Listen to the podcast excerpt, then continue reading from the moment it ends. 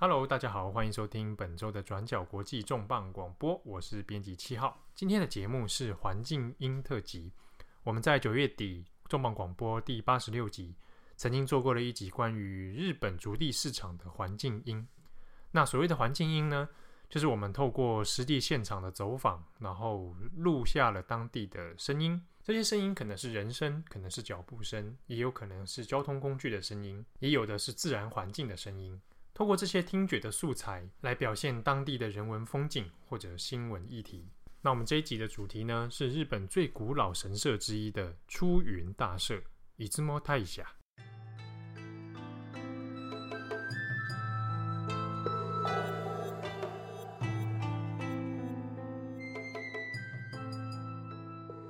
出云大社呢，它位于日本岛根县的出云市。那现在的时间。是十一月，那正好也是日本的阴历十月。阴历十月在出云这个地方有一个别名，叫做神在月，就是神明在这里的月份。那很有趣的是，除了出云以外的地方呢，叫做神无月，神明不在的月份。为什么会有这个差异呢？原因就是因为在阴历十月的时候，全日本的众神八百万神明呢，都会聚集在出云大社这个地方。做一年一度的高峰会议，所以全日本各地的神明都不在家，那大家都跑到出云大社这个地方，各地都是神明不在，所以是神无月。那出云这个地方呢，就是神在月。那么今年的神在月，我们从十一月十七号的神迎祭开始。所谓的神迎祭，呃，我们用台湾的语境来说话，就是有点迎神的意意思。那神迎祭开始，把神明接到出云之后呢，会为期一周的时间，那一直到最后的神等去出祭，也就是我们所说的送神，把神明送回原来的地方为止，神在月就告一个段落。好，所以在日本的神道教来说呢，出云大社的神在月是年度的盛事，而且特别的是呢，今年是平成最后一年的神在月了。哦，如果在明年的时候呢，就会换新的年号，所以有很多来自日本各地甚至是海外的人呢，就赶在今年的这个神在月，特地跑来出云大社参观，其中也包含了假借工作的名义跑来度假的编辑七号我本人。好，我其实是从十一月十六号出发，然后当天就抵达冈山机场，再从冈山机场搭 JR 到出云这边。那这个路途非常，其实非常的遥远，光是 JR 我就搭了快要四个小时。其实从冈山到出云站这边路程真的还蛮远的。我知道有一些人其实是从东京再转机飞到出云机场，啊，或者有人是从广岛这边搭 JR 到出云。那这两个方案应该都比较快。那我因为受限于机票的关系，所以只好选择了一个路途比较遥远的距离。但是真的是坐到太久了，我花了大半部的时间在搭车。好，那抵达 JR 出云站的时候，其实它一个很特别的地方是 JR 出云站，它就有设计成它的外观是出云大社的。这种古色建筑，那么你从 JR 出云站这边出来，就可以看到，它把车站外观做成跟出云大社很接近的这种呃传统建筑之外呢，你也可以看到很多关于出云大社当地的这个所谓大国主神话的一些各种图案啊、样式啊等等之类的。好，那么我们这边也简单讲一下出云大社它大概的一些典故。出云大社所供奉的呢是大国主神。那大国主神在日本的神话里面，它有一个很著名的大国主神话，跟日本的很多造国、造村、建国的这一类的神话有关。那么出云大社跟大国主之间呢，有一个著名的让国神话，就是大国主神后来把国家禅让给了日本的天照大御神。那从此以后呢，地上界就所谓我们的人间界，它就纳入了天界的支配范围里面。不过呢，大国主神也不是白白让把国家就让出去。它其中有一个条件是，必须要来建造一座高耸的宫殿。那这个宫殿呢，可以直达到天神所在的高天原。那建造完这个宫殿之后呢，也要让后人在这里来祭祀大国主神自己。那这个高耸的宫殿，就是后来我们的出云大社。那么出云大社这个地方呢，它其实包括的范围还蛮大的。呃，光是它的鸟居就有四座。那其中有部分的范围其实是比较像公园这样的地方。那如果你到当地的话呢，其实还会注意到一个有趣的现象，就是在出云大社的范围里面或者周边，有非常多的兔子这样的形象哦，兔子的小雕像啦、啊，兔子的图案啊等等。那这个缘由呢，就是跟大国主的另一个神话有关，叫做英幡之白兔。哦，就是简单来说呢，呃，曾经有一只白色的兔子，它想要渡海到另一边，可是呢，因为兔子不会游泳，那就在海中呢发现了海鳄，或者是日文中有时候会讲是鲨鱼。他就跟鲨鱼说：“我们来比赛一下，是你们鲨鱼的种类族类数目比较多，还是我们兔子的数目比较多？”那比的方式呢，他就是叫这些鲨鱼在海中排成一列，那排成一列刚好就变成一个渡海的桥。那这个兔子就用这种方式欺骗鲨鱼之后，诶，就踩着这些鲨鱼，哦，就慢慢慢慢就跑到海的另一边去。结果快要到终点的时候呢，这个兔子太过得意忘形，就跟鲨鱼讲出了真相，说：“哎，其实我是骗你的啦，哦，咖喱骗啊，那我现在这个成功渡海了。”结果鲨鱼一天之后觉得非常生 生气愤怒，就把这个兔子咬到浑身破烂啊，皮毛全部掉光光。结果兔子就奄奄一息，变成一个裸兔，躺在这个海边 沙滩上面。结果这个时候呢，大国主神经过，大国主神当时呢，其实是要跟着他的兄弟哦，他的哥哥们要准备去娶一个传说中的美女巴上比麦。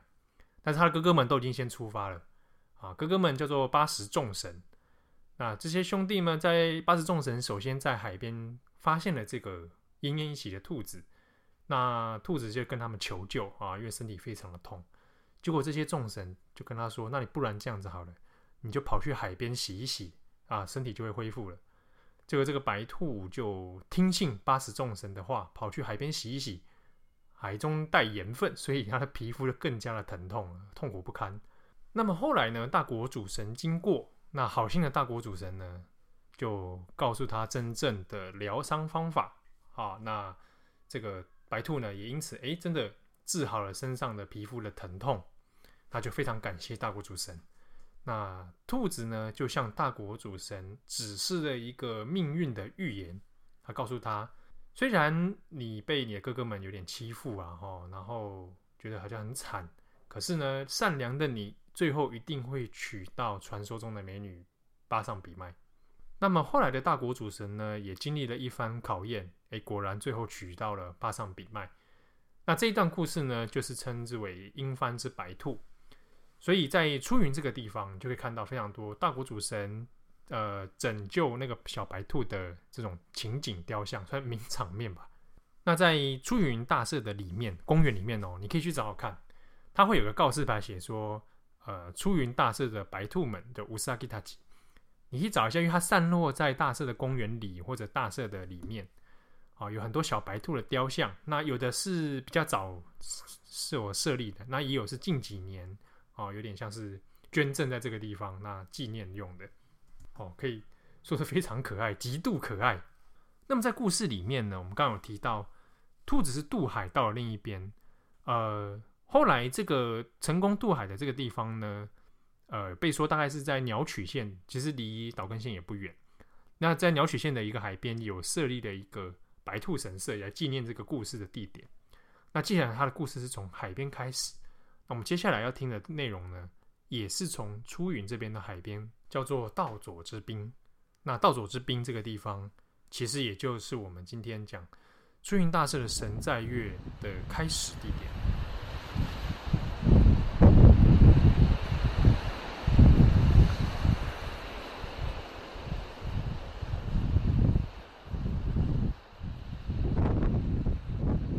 道佐之滨离出云大社距离非常近。我们从对出云大社过去的话，大概走路大约十五到二十分钟左右。那在这里呢，它最有名的是它日落的景象。那你在出云大社周边或者出云 JR 站，或者呢还有其他像观光案内所咨询的地方呢，他们都会列出一个今天的列表，就是今天的日落时间。那你在赶在日落时间呢，到道佐之滨这个地方看日落。每一年出云大社的神迎祭迎神就会办在道佐之滨。今年的时间呢是十一月十七号星期六晚上七点钟开始。那在当天呢，其实傍晚左右的时候，在道佐之滨这个地方就会开始挤满非常多人。那当天我大概是在傍晚大概五点半到六点左右才到的，就我已经几乎是看不太看不太到神营祭的那个祭典现场。他们会在海边呢，会先围起来，那中间是举行祭典的地方，会用燃火、燃篝火的方式，然后举行迎神祭典。那中间会拉出一条很长的道路啊，一路会通往出云大社。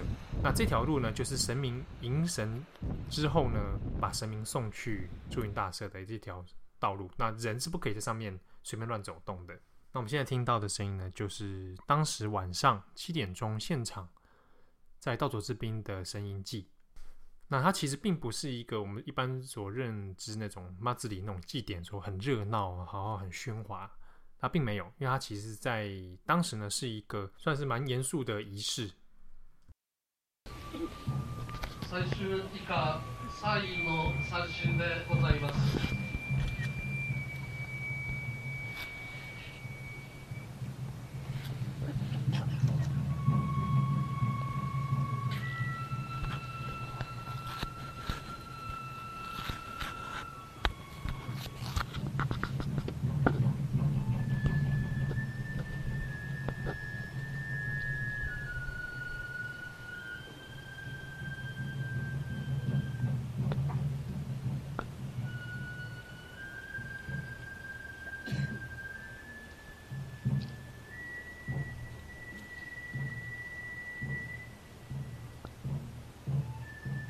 好，那把八百万众神迎接到出云大社之后呢，这些神明要住在哪里呢？其实，在出云大社的拜殿左右东西两边，有所谓的有点像神明的宿舍，他们会暂住在里面一周的时间。那在神在月的期间呢，这两边东西两边的小神社也是可以参拜的。那么神明们聚集在出云大社里面要做些什么事呢？在神道信仰里面，八百万众神聚集到出云大社之后。啊，还有包括我们前面就讲到了天照大御神等等，他们要在决定一年的有点像是行事历啊，啊，那也要决定了人与人之间的运势和缘分。这个缘分呢，其中也包括了所谓的爱情运啊，结缘或者其他的人际关系呀、甚至是工作运啊等等。